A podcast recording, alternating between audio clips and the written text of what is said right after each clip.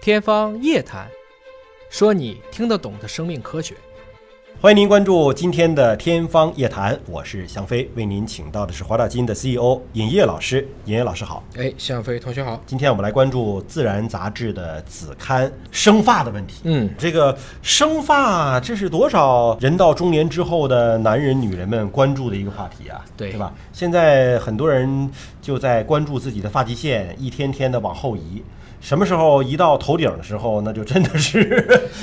就已经可以这个再也不用关注这个话题了， 已经无可挽救了。但是据说前一段咱们还说过一个日本专家啊哈说研究这个生发几十年，对，最后给出了一个结论，让人好绝望啊哈啊！就说所有的生发都是无效。无效的，对，该咋地咋地吧， 该吃点啥吃点啥， 该干啥干啥吧。但是《自然》杂志的子刊发表了一个文章，说是按摩生发是有效果的，并且找到了它的原理啊。这按摩生发有效，那中医很早就在讲说用十根手指按摩发根，嗯来促进，这不这中医再一次被《自然》杂志给证实了呀。对啊，这尹烨老师给我们分析分析这个文章啊。很多人现在问我说，这个怎么去辨别啊？就这个病是不是不靠谱的？嗯，特别简单，嗯，就在若干浏览器上搜索，搜出来那个一搜都是这个玩意儿的，那个病保证是治不好的。嗯。比如说一搜出来都说七天生发、永久防秃，这玩意儿肯定是不靠谱的。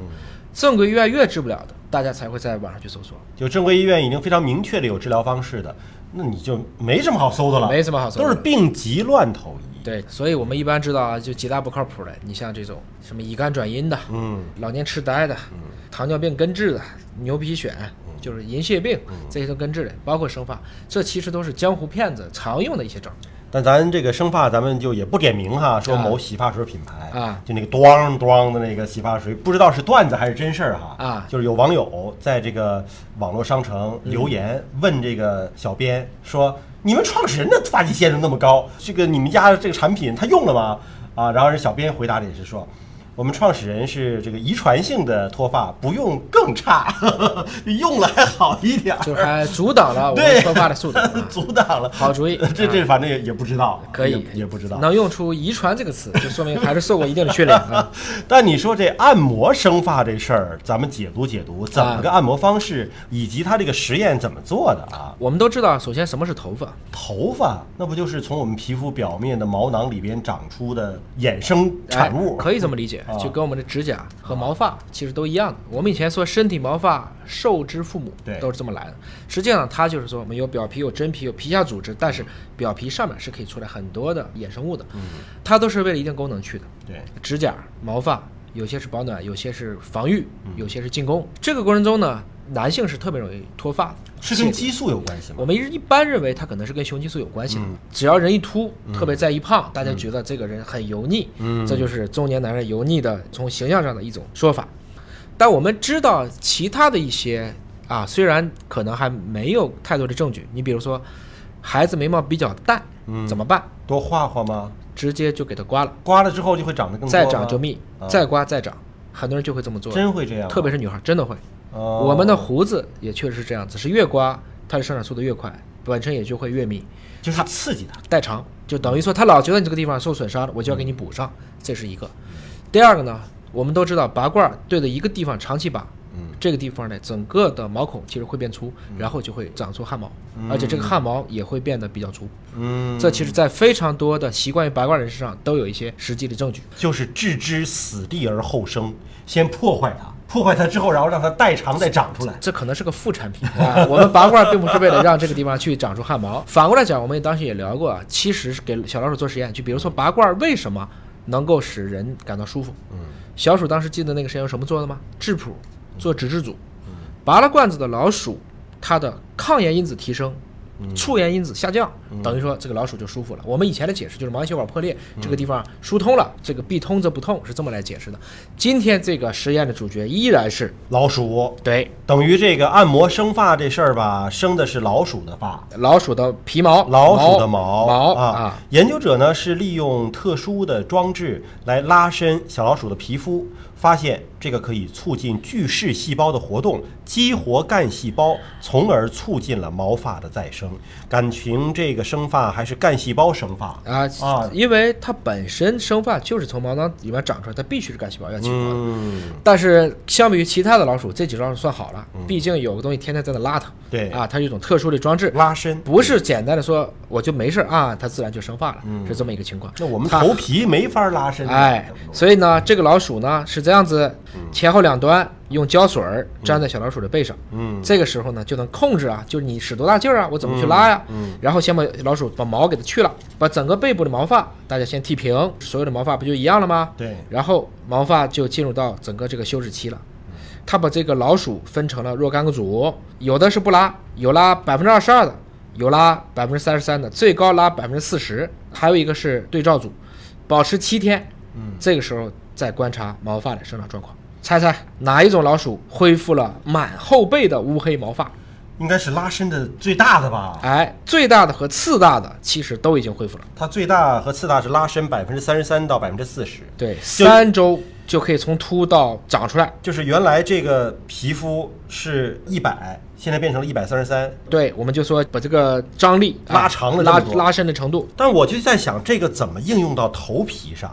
这头皮没法这么拉伸呐、那怎么来促进我们头发上的这个头皮干细胞的这种生长呢？这个过程中呢，还有另外一个搞笑的事情啊，百分之零和百分之二十二的时候，你会发现，哎，它怎么长出两块呢？嗯，就是固定胶水的位置，固定胶水，固定胶水那个位置拔了以后，是不是把很多毛给拔下来了？，对，拔下来以后，这个地方反而促进了它的生长。生拔反倒促进了生长。那你以后广告能这么说吗？越拔越长毛，